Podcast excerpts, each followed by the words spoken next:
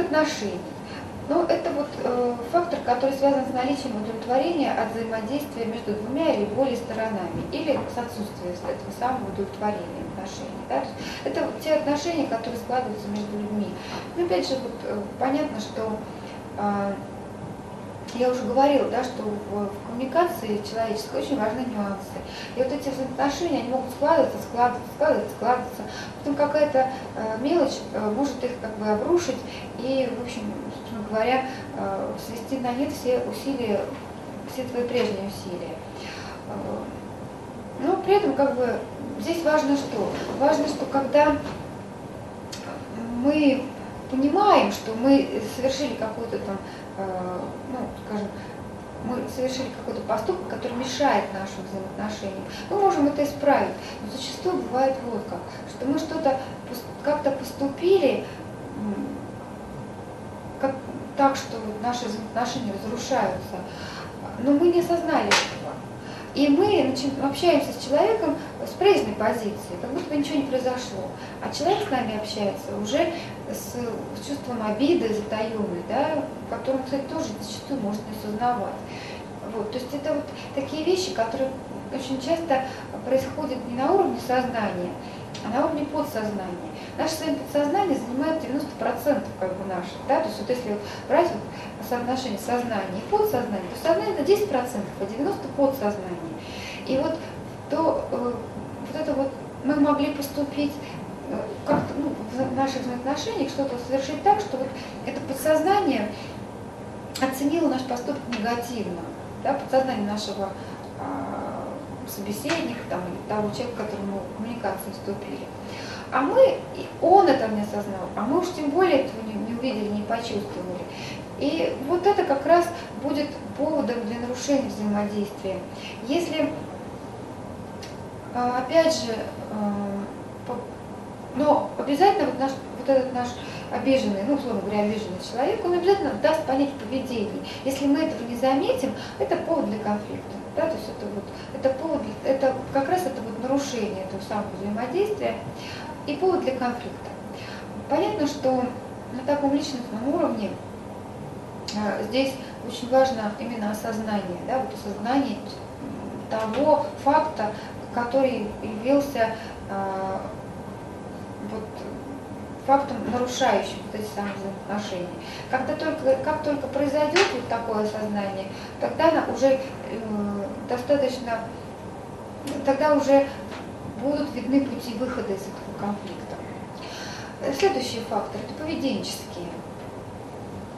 В отношении конфликта нас интересует поведение, которое задевает наши ценности или ценности, значимых для нас людей, угрожает нашей безопасности, вызывает, отвлекает нас, вызывает стресс или какой-то дискомфорт, а, кажется несправедливым или непредсказуемое поведение, да, эксплуатирует отношения, нарушает обещания.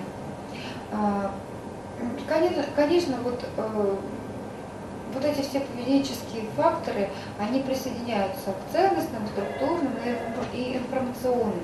И, может быть, даже они являются вот этими самыми индикаторами, да, потому что э, как бы, когда у человека возникает недовольство ситуацией, ну, как раз это предконфликтная ситуация, да, вот, когда еще только инцидента еще нет, но назревает какое-то недовольство, то меняется поведение. И вот, слава богу, есть существуют вот эти поведенческие факторы, по которым мы можем э, отследить, что поведение человека изменилось в нежелательную для нас сторону. И мы можем э, поработать с этим. Вот. Ну, давайте теперь разберем воздействие конфликта на как бы, нашу коммуникацию. Э, мы говорили о том, что есть позитивное воздействие, есть негативное. Вот положительное воздействие конфликта. Во многих случаях конфликт ускоряет процесс познания. Да? То есть это как бы является отправной точкой для того, чтобы провести анализ. Во многих случаях формирует и подтверждает определенный набор ценностей или же каким-то образом меняет представление, да, то есть э, вносит в систему ценностей какие-то корректировки. Часто способствует осознанию общности. Ну да, если мы с вами дружим против кого-то, то у нас есть как бы э, такой центр, связующий центр, да, Часто расставляют приоритеты. Да, вот конфликт очень часто выявляет, высвечивает главное и второстепенное как бы, да, для человека. Во многих случаях играет роль предохранительного клапана. Ну, в общем, если с конфликтом обходиться грамотно, то он действительно а, это средство выпустить пар какой-то, да, высказать свое недовольство, выпустить пар и, продолжать дальше работать эффективно. Часто обращать внимание на недовольство. Ну, в общем, надо сказать, э, конфликт в крайней степени, да, то есть если у нас не налажена обратная связь, если у нас нет никаких других способов э, сбора информации о состоянии удовлетворения работы наших сотрудников, ну, в общем, конфликт нам тогда поможет показать, что да, с чем-то люди наши недовольны. Во многих случаях стимулирует выработку систем справедливого предотвращения, управления и разрешения конфликта. Ну, то есть, как бы, единичный конфликт, э, он нам позволяет выработать э, приемы профилактики других конфликтов. Ну, на самом деле, вот его позитивное воздействие только в одну, да, что э, конфликтная ситуация может двинуть компанию в на следующую ступень развития. Да? То есть, вот как, так как у нас развитие всегда циклическое, и практически всегда через конфликтные, через конфликты, да, то есть у нас обязательно должно быть столкновение интересов. Ну, если есть старые методы работы и новые, да, обязательно будет конфликт интересов. Если есть старые задачи и новые, будет у нас конфликт. И вот через, тогда, вот в этом случае, когда через ну, конфликт позволяет сбросить старую шкуру, как бы, да, вот условно говоря, в том случае это он будет позитивен, только в этом случае. Ну, условно говоря, у нас всегда, вот, мы, то, что мы называем кризисами, да, кризис там трех лет, семи лет, кризис, это как раз является, а, то есть вот, это как раз время конфликтов. И через конфликты либо э, ну, организация, мы берем организацию, да, либо она перестает существовать, либо она переходит на новую ступень э, своего развития. То есть вот, вот это вот самое как бы, важное позитивное воздействие конфликта на развитие организации. Да, что конфликт это, как, это всегда шанс э, перейти на новую ступень, на новую качественную ступень. Да? Ну, отрицательное воздействие конфликта. Угрожает заявленным интересам сторон, угрожает социальной системе, необходимой для обеспечения равноправия или упорядоченной изменения системы, э, угрожает поддержанию необходимого порядка, часто препятствует осуществлению быстрых перемен.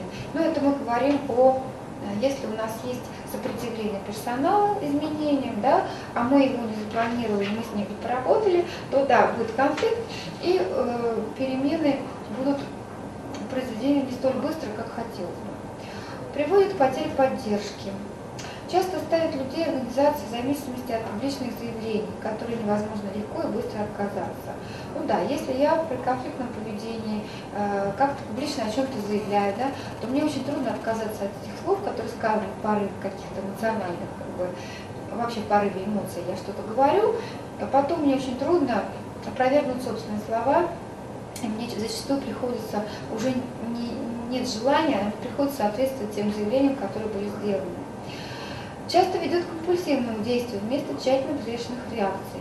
Это правда, потому что когда у нас существует конфликт, то всегда существует эмоциональный центр этого конфликта. И всегда существуют эмоции, эмоционально принятые решения, как правило, зачастую оказываются неэффективными. Часто подрывает доверие вызывает разобщенность среди тех, кто нуждается в единстве или стремится к нему. Часто подрывает процесс формирования союзов и коалиций. Часто имеет тенденцию к углублению расширению. Часто настолько меняет приоритеты, что ставит под угрозу другие интересы.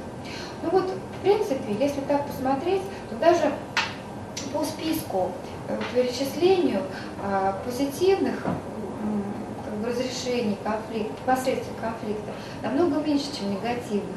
Поэтому, в принципе, если есть возможность, и, конечно, надо стараться, а, чтобы не доводить до конфликта. Потому что конфликт все-таки это, вот есть первое нарушение каких-то взаимодействий, да, а, оно прошло мимо, там, мимо внимания того, кто мог бы, так сказать, вмешаться и наладить, да, прошло мимо. И конфликт это уже все-таки следующая стадия, это уже более такая яркая стадия. А, и в принципе лучше безусловно, лучше не доводить до состояния конфликта, а лучше как бы превентивные меры применять и налаживать коммуникации, чтобы те же самые вопросы, да, как бы те же самые задачи, которые были решены там, в процессе конфликта, решались другими, более социально приемлемыми способами. Ну, теперь давайте перейдем вот к стилю поведения в конфликте. Это тоже очень такая тема. А, каждый из нас, когда он попадает в ситуацию конфликта, а, он может, там, скажем, такие вот стратегии поведения выбирать. Первая стратегия – это избегание. Вторая – приспособление. Третья – конкуренция. Четвертая – компромисс. И пятая – сотрудничество. Да, то давайте рассмотрим поподробнее. Вот что такое избегание? Избегание – это реакция на конфликт, которая выражается в игнорировании или фактическом отрицании наличия конфликта. Да, ну, у меня все в порядке, у меня ничего нет. Кстати, очень часто вот это бывает, типа, а у меня нет никаких проблем, да, все, все нормально, все спокойно. Вот. При этом конфликт как бы есть, а, но он э, игнорируется. Да? Избегание, кстати, часто еще называют игнорированием. А, почему вот люди такие, такую стратегию принимают? Есть боязнь проиграть или бояться неизвестного. Есть такое типа нежелание делать из мухи слона, нежелание участвовать в этом деле, нежелание раскачивать лодку. Вот когда рекомендуется избегать конфликта? Когда необходимо ослабить напряженную обстановку, когда вы хотите выиграть время, когда вы не знаете, или ну, как, как можно разрешить конфликт, или вы знаете, что вы не можете разрешить конфликт в свою пользу. Когда пытаться обсудить проблему сейчас, на данный момент, опасно, это ухудшит ситуацию, а есть смысл как бы вот выиграть время. Ну, то есть вот смотрите, вот э, здесь, скорее всего, самое важное, что если есть, э, ну, надо понимать, здесь надо понимать одно, мы выигрываем время сейчас, мы избегаем конфликта, да, но э, тогда будет э, как бы вот степень накала страстей, она будет повышаться, да, потому что если мы не обращаем внимания на конфликт, то таким образом мы пускаем дело на самотек, а, и, естественно, страсти будут накаляться, да, это понятно. Ну вот э, здесь тоже такая у меня пришла аналогия на ум, что когда один человек кричит, а другой стоит и молчит, и смотрит в глаза, и молча, так сказать, пережидает, вот, то э, люди по-разному могут реагировать на такую э, ситуацию. Кто-то будет, кто-то прекратит кричать, поймет, что бесполезно и уйдет, а кто-то начнет кричать еще больше, потому что э, вот такое вот отсутствие реакции на его крик э, будет стимулировать его кричать еще больше и добиваться внимания еще, так сказать, э, повышением крика еще больше, да? Вот, поэтому здесь э, надо понимать, что э, если конфликт уже есть, то он требует разрешения. Да? И я уже говорила, возвращаясь к этому, у нас есть два пути. Пустить самотек, когда мы не можем предсказать никакие результаты, и мы не можем предсказать время, когда конфликт закончится. Или же все-таки взять его под контроль и пытаться э, его как бы побыстрее разрешить, то есть применять все всевозможные методики, чтобы разрешить конфликт быстрее, с минимальными потерями. Конкуренция. Конкуренция как форма поведения в конфликте может привести к доминированию в конечном счете э, к уничтожению одного соперника другим. Конкуренция диктует принцип «я победил э, за счет тебя, да? чтобы я победил, ты должен проиграть». Эм, конкуренция не обязательно ведет к насилию, а также может стимулировать талант, да? то есть как бы э, Хотя понятно, что конкуренция это очень такое воинственное поведение, это демонстрация силы. А, когда вот можно применять тактику конкуренции? Когда исход очень важен для вас, вы делаете большую ставку на свое решение проблемы. То есть проблема очень важна, и вам уже совершенно все равно. То есть уже здесь, знаете, как называется, а, в борьбе все средства хороши, да, или победитель не судят, ну и так далее. То есть вот, вот из этой серии. Когда вы обладаете достаточным авторитетом для принятия решения, тогда вы можете как бы вступать в конкуренцию. Когда решение надо принять быстро, и вы имеете для этого достаточно власти. когда вы чувствуете, что нет другого выбора и вам нечего терять, когда вы находитесь в критической ситуации, которая требует мгновенного реагирования, или когда вам нужно повести за собой группу людей. Да? Как бы в этих ситуациях э, можно выбрать стиль конкуренции, Хотя, опять же, понимаете, здесь э, вот уже было, как было сказано, для того, чтобы выбирать такой стиль, нужно э, иметь основание, да, то есть нужно иметь власть, нужно иметь силу, нужно иметь ресурсы. Вот, тогда можно вступать в конкуренцию. Приспособление. Это вот такой э, стиль, когда мы приспосабливаемся к интересам противоположной стороны, уступаем ей, вплоть до капитуляции. Удовлетворение интересов другой стороны через приспособление предполагает незначительное или вовсе никакого удовлетворения собственных интересов по принципу «я проиграю для того, чтобы выиграл». А, какие причины могут быть, чтобы пойти на уступки? Когда вас особенно не волнует то, что происходит. Ну, то есть для вас это незначимо. Когда вы хотите сохранить мир с оппонентом. Когда вы считаете, что лучше сохранить хорошие отношения, чем отстаивать свои интересы когда вы понимаете, что итог намного важнее для другого человека, чем для вас. Когда вы понимаете, что правда не на вашей стороне. И когда у вас мало власти и шансов победить. Ну да, когда вы вступаете, вступаете с более, как бы, когда с вами в конкуренцию вступает более сильный противник, а для вас это выигрыш не значим, то, конечно, лучше уступить, чем, так сказать, проигрывать. А, потому что здесь вопрос такой, что на первый на первой стадии вы уступите меньше, чем на последующих. Потому что э, пока конфликт не в разгаре, вы можете отделаться малой кровью. Но если это все разгорится, от вас потребуют жертв по полной программе. Да? Здесь вот как надо понимать, что если уж уступать, идти на уступки, то это надо делать ну, как бы на первичной стадии, пока вы можете э, как бы откупиться малым. Да? Следующий стиль – компромисс. А, компромисс предполагает, что стороны до некоторой степени идут на взаимные уступки. Формула компромисса. Для того, чтобы каждый из нас выиграл, каждый из нас должен что-то проиграть. Компромисс состоит в том, что стороны делят между собой область неоптимальных решений, причем в этом обязательно участвуют все стороны. Следует отметить, что хотя позиции сторон могут стать предметом компромисса, это невозможно в отношении принципов. Также ошибочное утверждение, что компромиссы есть искусство переговоров. Ну, в общем, искусство переговоров заключается не в том, чтобы найти компромиссное решение, а в том, чтобы найти решение взаимовыгодное для той и другой стороны. Но компромисс – это действительно половинчатое решение. Я что-то выигрываю, но я что-то и теряю. Вот. Компромисс рекомендуется применить, когда вы готовы к уступкам, когда вас может устроить временное решение, ну, то есть тоже для, выиграния, для того, чтобы выиграть время. Когда вы хотите прийти к соглашению быстро, когда вы предпочитаете получить хоть что-то, чем все терять. Да? В этом случае компромисс – это хороший, хороший, хорошая стратегия. Ну, то есть компромисс – это всегда э, и выигрыш, и проигрыш одновременно. Сотрудничество. Это форма разрешения конфликта, при которой удовлетворение интересов более важно, чем решение вопроса. Сотрудничество предполагает, что интересы одной из сторон не будут удовлетворены, если не будут удовлетворены также интересы другой стороны. Каждое предложение по разрешению конфликта направлено на интегрирование основных интересов всех участников конфликта.